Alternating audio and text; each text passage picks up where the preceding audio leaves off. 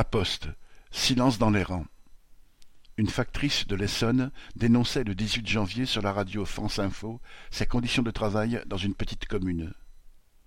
Faute de personnel en nombre suffisant, les sacoches prétriées sont bourrées d'erreurs. La factrice parlait du retard pris par les recommandés qu'elle distribue parfois avec deux mois de retard, du courrier non distribué rapporté le soir et qui s'accumule au bureau, des tournées qui s'allongent à chaque réorganisation. Elle-même n'arrive plus à faire la sienne alors qu'elle connaît parfaitement le quartier.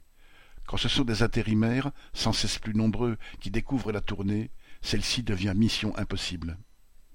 Cette situation, tous les postiers la connaissent bien.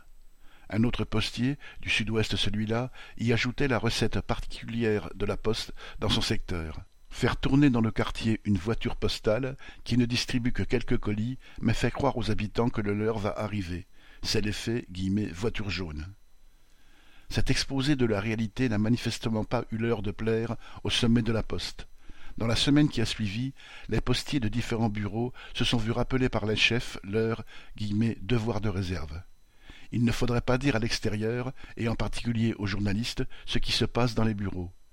Les dirigeants de la Poste ont ainsi l'audace d'interdire aux postiers de s'exprimer librement, alors qu'eux-mêmes se répandent sur la prétendue excellence de leur service et mentent effrontément, présentant la Poste comme un groupe qui recrute alors que les effectifs ne cessent de diminuer.